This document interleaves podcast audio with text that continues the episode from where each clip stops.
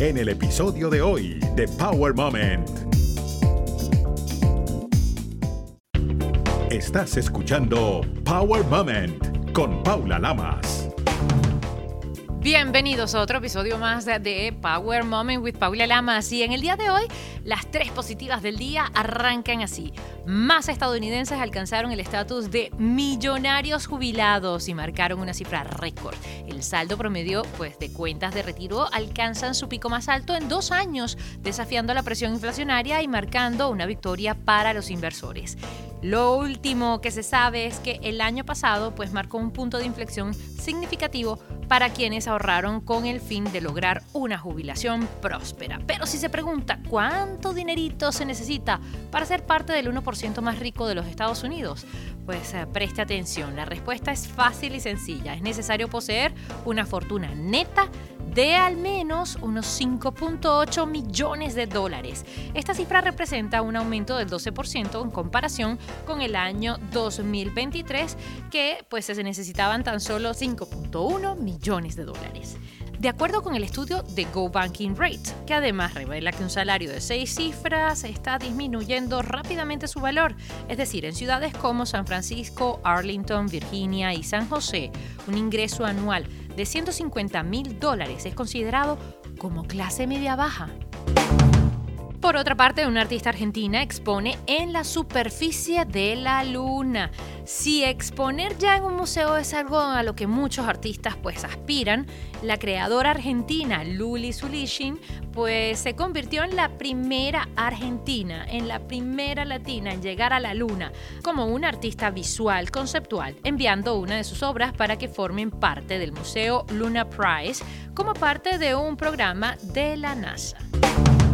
Por último, pero no menos importante, el Departamento de Policía de Richland está anunciando el lanzamiento de su nuevo equipo de respuesta de violencia doméstica, Domestic Violence Response Team o DVRT Ahora habrán tres oficiales dedicados a este grupo y según están anunciando las autoridades, pues estarán enfocados en trabajar con SARC, que es el Centro de Apoyo de Defensa y Recursos y Servicios de Violencia Doméstica de los condados Benton Franklin. La policía dice que el primer paso si alguien sufre violencia doméstica es hablar con alguien de confianza, un amigo, un familiar o un agente de la ley.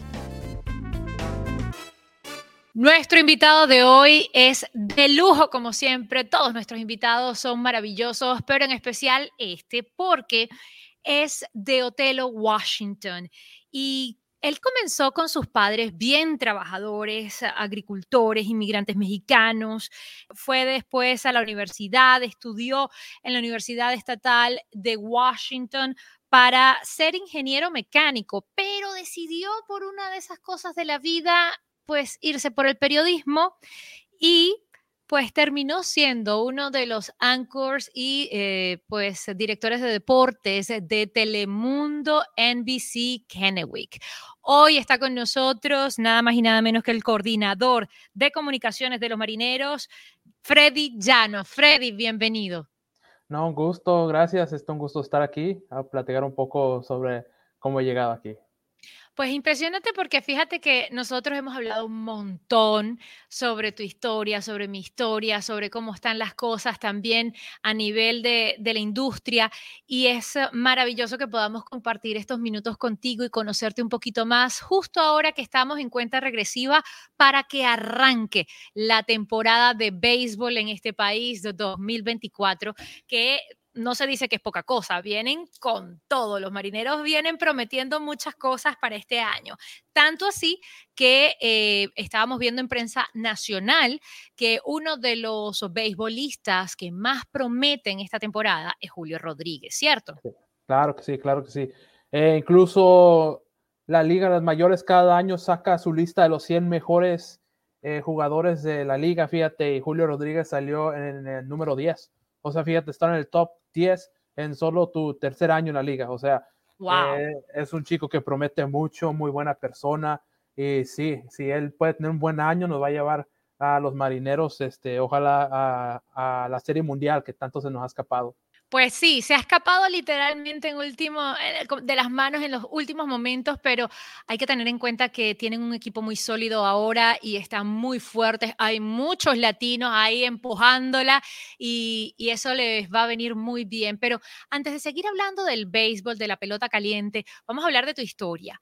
¿Cómo, cuándo y por qué Freddy Llanos decide cambiarse de ingeniería mecánica a periodismo, que es algo como completamente diferente. Pues fíjate que yo siempre, mm, para mí, las matemáticas y ciencia, ciencia es lo que más me ha gustado a mí. Obviamente de padres agricultores me llevaban a los campos de manzana a trabajar, ¿no?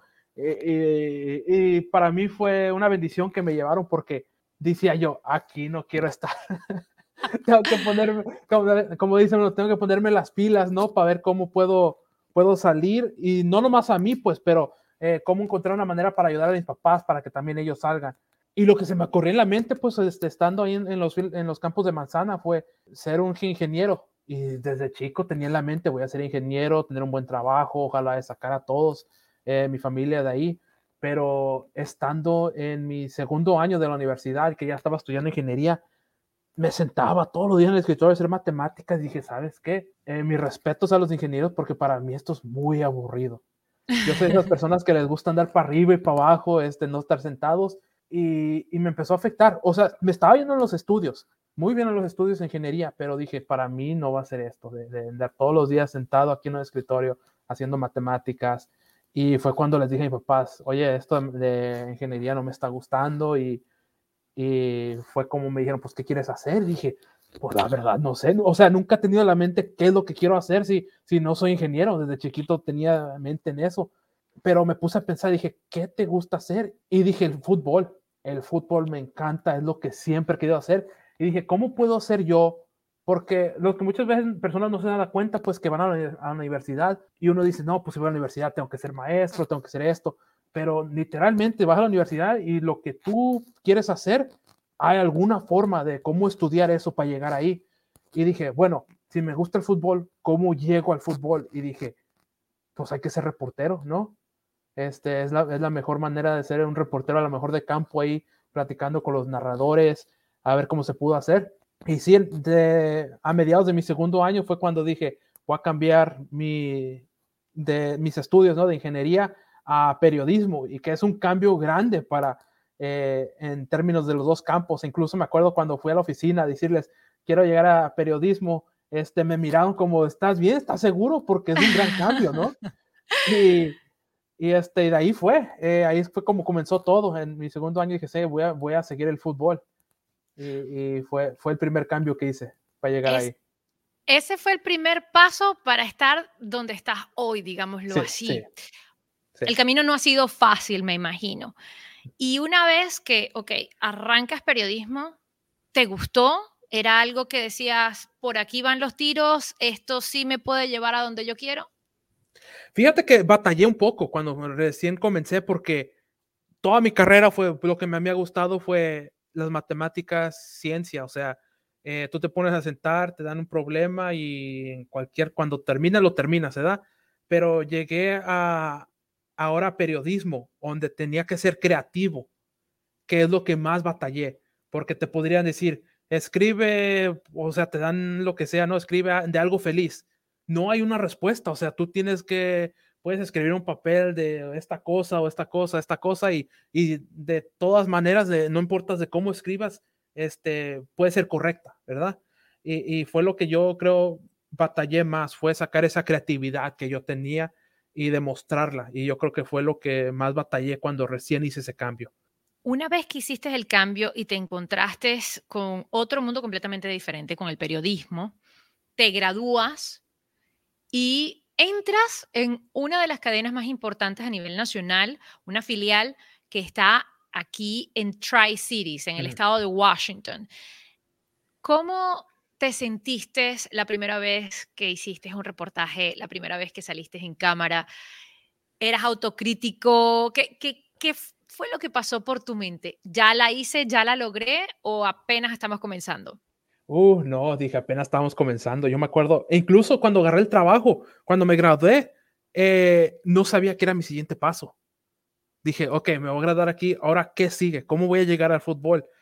Eh, es una historia chistosa que yo siempre les digo a las personas porque resulta, llegamos a KNDU en Tri-Cities, resulta que todas las mañanas los presentadores del show de las mañanas, cuando se termina, eh, se van a Facebook, se ponen en vivo en Facebook y nomás se ponen a comentar con las personas, oye, si no viste el programa de hoy, esto y esto es lo que te perdiste.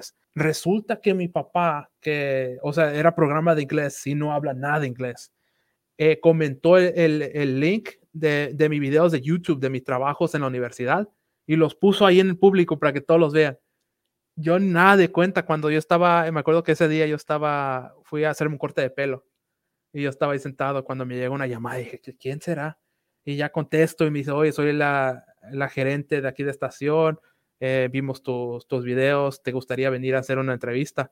Y me acuerdo que voy llegando a la casa, pues le dije que sí, voy llegando a la casa y, les dije papá, oye, ¿no creen que va a salir hoy que, que una gerente que vio mis videos, no sé cómo los vio, y mi papá comiendo, ¿no? dice, ah, sí, fui yo. el manager, el ahí, Ahí, y de ahí arrancó todo, o sea, eh, fue, dije, ok, quiero llegar al fútbol, tengo toda esta lista, toda esta, es lo que quiero, es mi meta final. Y dije, pero por lo menos es mi primera oportunidad de llegar a la televisión. Fíjate que tu papá es un hombre muy inteligente, muy audaz y sobre todo él sí sabía que tú ibas para allá. No sabía cómo, no sabía cuándo, pero tú ibas para allá. Y tú has comentado dos cosas. Tú no sabías qué querías ser y tampoco sabías cuál era el siguiente paso a nosotros no nos enseñan, a nosotros no nos de repente motivan para saber qué es lo que queremos. A veces hay padres que les dicen, tú vas a ser médico y el muchacho a lo mejor no quiere ser médico, pero le toca ser médico porque los padres lo obligan. En tu caso te dieron la libertad de escoger, pero no sabías qué escoger. ¿Qué le puedes decir a la gente de repente que está conectada ahora como para darse cuenta que cuál puede ser su vocación? ¿Cómo lo pueden lograr? Eh, yo creo para mí, o sea, lo, yo, lo que yo batallé mucho fue pedir ayuda. O sea, yo era bien terco, ¿no? Decía que no, no, no, yo, yo voy a encontrar una manera cómo hacerlo, yo lo voy a hacer solo. Pero viéndolo ahora dije, ¿sabes qué? O sea, mis papás nunca fueron a la universidad, No, no terminaron la escuela. Y para mí, desde que comencé la high school eh, para adelante, básicamente fue, eh, como soy el mayor de, de familia de tres, pues fui el primero en todo, ¿no? en primero de en la high school, ok, que sigue, quiero ir a la universidad, cómo aplicar, no me voy a alcanzar el dinero, cómo aplico a, becas, eh, ya que estoy aquí, ¿cómo, cómo va a ser mi experiencia, o sea, nunca he llegado, y ya de graduarme, cómo es este, entrar a ese feel, ¿no? De que estudiaste, o sea, todo fue para mí primero y varias veces eh, fue de, fui yo en mi mentalidad no, no, no, yo lo tengo que hacer solo, no necesito ayuda, nada, pero viéndolo atrás, yo creo para mí fue un error grave, ¿no? Mío, este, pedir ayuda, pedir a las personas que saben hacer eso para que sea un poco más fácil para mí. Fíjate que hay muchísimos que deben a lo mejor estar en ese momento porque son los primeros porque es complicado cuando eres el primero, tienes la responsabilidad de abrirle el camino a los que vienen atrás de ti y encima no decepcionar o no sentir que, tu familia está decepcionada por las decisiones que estás tomando, ya sea eh, es una especie de ensayo y error, el camino que vas haciendo y, no te tienes que avergonzar por los errores porque justamente de ahí uno aprende y de allí también pueden aprender los que vienen atrás. Lo que pasa es que en el momento no lo pensamos porque tampoco nos los dicen y es muy bonito todo ese camino que has recorrido. Y ahora de estar en una cadena como Telemundo NBC, pues das un salto maravilloso y sales de Tri-Cities para Seattle. Y estás en uno de los equipos más importantes de la Liga Nacional de Béisbol de los Estados Unidos, como lo son los Marineros. ¿Cómo llegas allí y cómo das ese salto tan grande? Pues fíjate que antes de, entre eso me fui a llegar a Oklahoma City a ser el director de deportes allá en Oklahoma, pero fue de esos cuando dije yo, porque, o sea, periodistas muchas veces se la pasan viajando, ¿no? Firman un contrato aquí, luego se van a otra estación acá, o sea, donde le abren la puerta, donde quieran ir, pero en su tiempo, cuando llegó, se terminó mi contrato, dije, ¿sabes qué? Déjame regresar a casa, déjame ver qué oportunidades hay y a ver qué es mi siguiente paso. Y en mi mente yo tenía, de aquí se, va, se tiene que abrir otra estación, o sea, no, no es que yo tenía en mente dejar la televisión, dejar, el periodismo.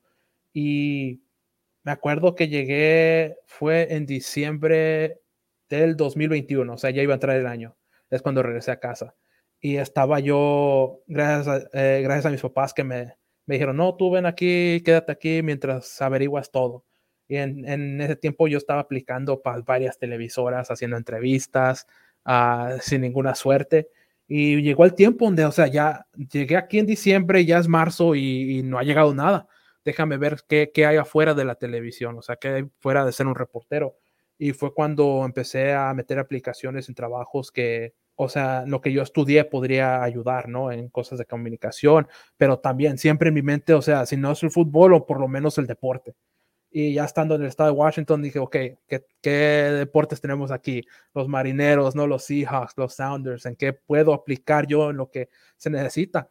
Y fue cuando vi la posición de, de con los marineros que decía, bueno, parte de la comunicación, pero no nomás eso, lo que me interesó más es que también decía que que a lo mejor puede ser traductor, ¿no? Para los jugadores que hablan español. Y apliqué y fue de esas veces que nomás este, pasó el tiempo y hasta se te olvida que aplicaste, ¿no? Y porque me acuerdo cuando me llamaron, me dijeron, oye, sabemos que aplicaste, te queremos entrevistar. Y yo me quedé como, en mi mente, pues, ¿no? ¿Cuándo apliqué para esto? Pero yo a ellos, no, no, sí, vamos, este, yo estoy listo aquí, no tengo nada que, eh, esperándome, si lo vamos a entrevistar, estoy listo para mañana. Le doy gracias al equipo que me dio la oportunidad a, alguien que no tenía experiencia ¿no? en este ser parte del equipo de comunicación y aquí también lo veo como un paso de ok, este, de aprendizaje, ¿no? Cada día algo aprendiendo un poco más. Eso justamente era lo que te iba a preguntar. ¿Cuáles han sido los retos y, digamos, las bendiciones que también te ha traído ser parte de este equipo de comunicaciones de los marineros? Para mí, cuando yo comencé, era un poco de cambiar mis métodos de cómo escribir. ¿verdad? Porque uno ya sabe para escribir como para la televisión, para presentación, es un poco diferente de cómo escribir algo de decir, oye, acabamos de adquirir un jugador o esto es lo que va a suceder. Fue un poco de aprendizaje de cómo manejar o acerca de esos pocos detalles para que lo que yo escribo funcione, no en lo que ahora estoy haciendo. Pero me pongo en mente, ¿no? De otra vez como reportero para decir, ok, si yo fuera reportero, ¿con quién quería hablar o qué están buscando? Cuando, o sea, y eso me ayudó mucho a, adaptarme a esto. Y cuando yo entré, para mí, la más satisfacción que he tenido es que los jugadores tienen a alguien que, que con quien, alguien de la front office, ¿no? De, de, de la oficina de, del equipo con quien confiar y, y, y, platicar. Si tienen alguna situación o algo, eh, sabes que van a venir conmigo. Oye, tengo este problema, ok, yo a lo mejor yo no soy esa persona, pero te voy a dar un número, un email o lo que sea, o yo voy a buscar a la persona para que te ayude. O sea, eso para mí, poderles ayudar en su idioma natal para que ellos se sientan más cómodos, es muy importante para mí. Pero en términos de traducir, yo fui honesto con los marineros cuando me dijeron, o sea, eh, es lo que a lo mejor te queremos para, para esto. Yo, yo les dije, yo les dije, la única vez que yo he traducido es cuando voy al banco con mis papás, o sea, que les tengo que ayudar ahí.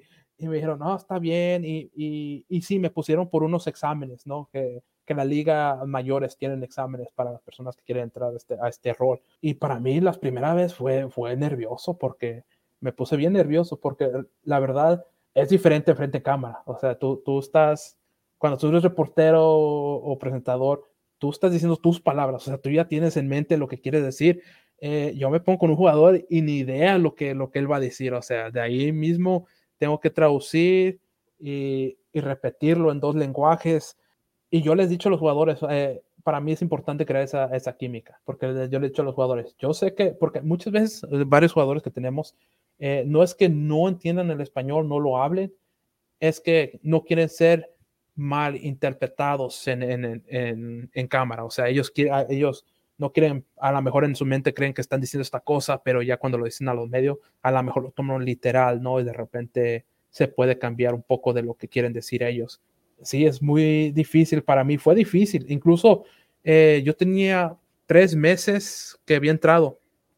En el segundo mes que, en, yo tenía, estaba en esta posición, eh, fue cuando adquirimos a Luis Castillo, que para mí es uno de los mejores lanzadores en la liga es el mejor que tenemos, pero no habla inglés, o sea, y, fue cuando de repente me convertí, no en, no nomás en la posición cuando yo entré, es que de vez en cuando a lo mejor te a necesitar, entre ahora Freddy te necesitamos casi todos los días, porque no puede ser que una de las más grandes estrellas en nuestro equipo no tenga traductor o, o, ya sabes, ahí te vamos a tener casi todos los días junto a él y las más. Pero ese tercer mes lo firmamos en una extensión, en un contrato. Y teníamos una gran sala de, de, reporteros y es cuando me puse muy nervioso.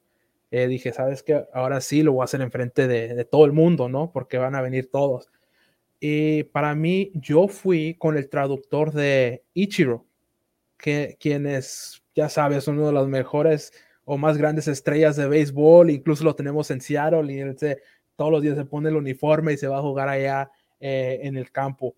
Pero yo fui con su traductor y le dije, o sea, yo sé que no es el mismo idioma, pero cómo tú manejas o cómo tú manejas todo de, de ser un traductor cuando te toca a ti. Y sí, 15 minutos antes de entrar a esa a esa conferencia de prensa, eh, me senté con Alan Turner, quien se llama, y, fue lo que me dio consejos. y yo les dije a los jugadores, si tú crees que a lo mejor dije algo mal, lo que sea, párame y dime que no, esto es lo que, lo que quise decir, pero hasta ahorita nadie me ha, me ha detenido, nadie me ha dicho, oye, dijiste esto algo mal, entonces yo creo, por lo menos por el, por lo menos ahorita el camino va bien, ¿no? Eso es lo más importante. Primero que tienen confianza, que se sienten seguros contigo allí y que tú también les brindas esa seguridad para que ellos puedan dar declaraciones, para que ellos puedan comunicarse con los fans, tanto en español como en inglés, por supuesto, que es la mayoría que está aquí.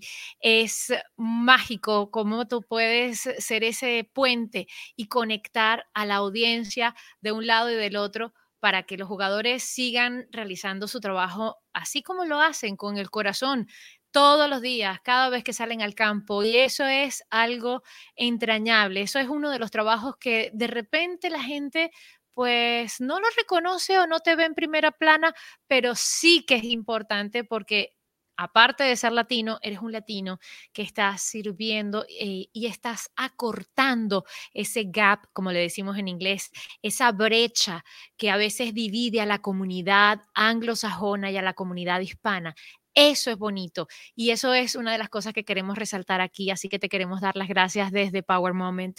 Freddy, una última cosita. ¿Cuáles han sido los momentos memorables para ti? ¿Cuáles han sido los momentos poderosos que has vivido allí con los marineros? Fíjate que tengo varias, ¿verdad? Con, eh, especialmente un, un, chico como yo que, cuando yo me fui de Tri-Cities a Oklahoma, fue la primera vez que me he subido un avión. Fue la primera vez que me tocó subir un avión. Ahora con los marineros me toca ir casi a todos los viajes que va el equipo.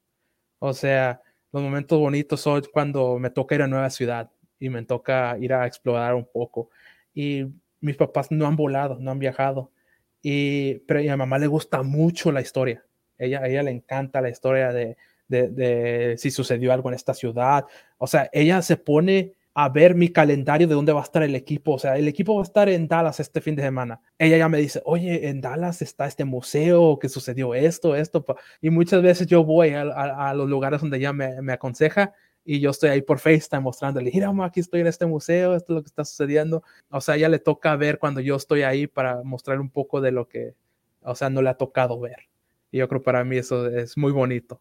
Es uno de los momentos más poderosos que ellos puedan vivir a través de ti y ser felices, conocer. Por allí te vimos en uno de los videos con Andrés, de hecho, y es maravilloso porque los marineros es uno de los pocos equipos que cuentan con un jugador mexicano en las grandes ligas, porque eso no es común, siempre son del Caribe, de Colombia, de Venezuela, de Puerto Rico, de República Dominicana, de Cuba, pero son muy pocos los de México y ahí tienes a uno de los tuyos. No, fuimos los primeros en cuanto luego, luego cuando entré, eh, fue a presentarme y desde entonces los dos casi estamos inseparables, ¿no? Cada rato para donde sea que va, eh, ha conocido mi familia, yo he conocido con su familia, o sea, eh, yo creo que es uno de los mejores amigos que tengo aquí.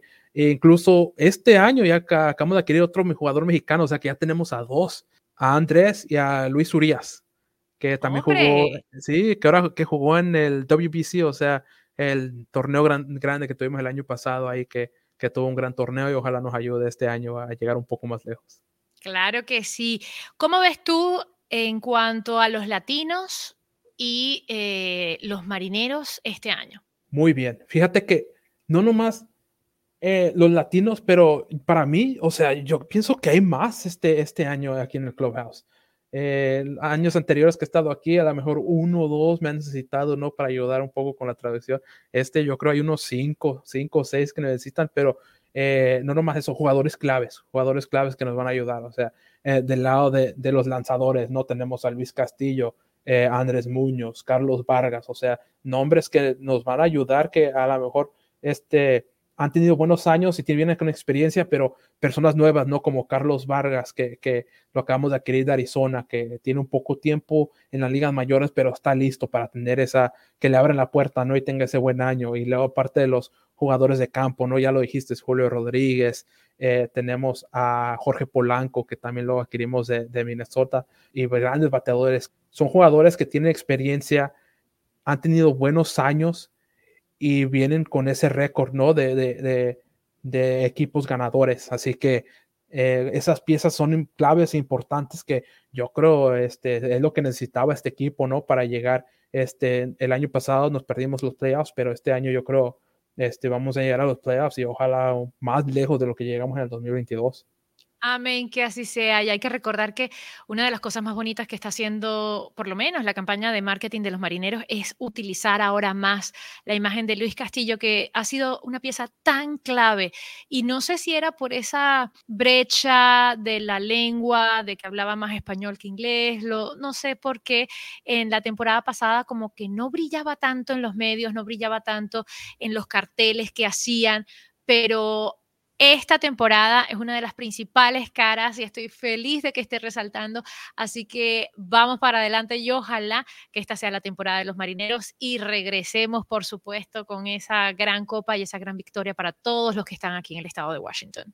Sí, ojalá así sea. Están listos. Eso es lo más bonito. Ahora te pregunto yo, ¿estás listo para en un futuro cambiar el béisbol por el fútbol o te quedas con, ahora con el béisbol? Yo todavía estoy en mi mente, o sea, del fútbol es lo que yo amo pero este equipo me ha cambiado de ver el fútbol de una manera diferente.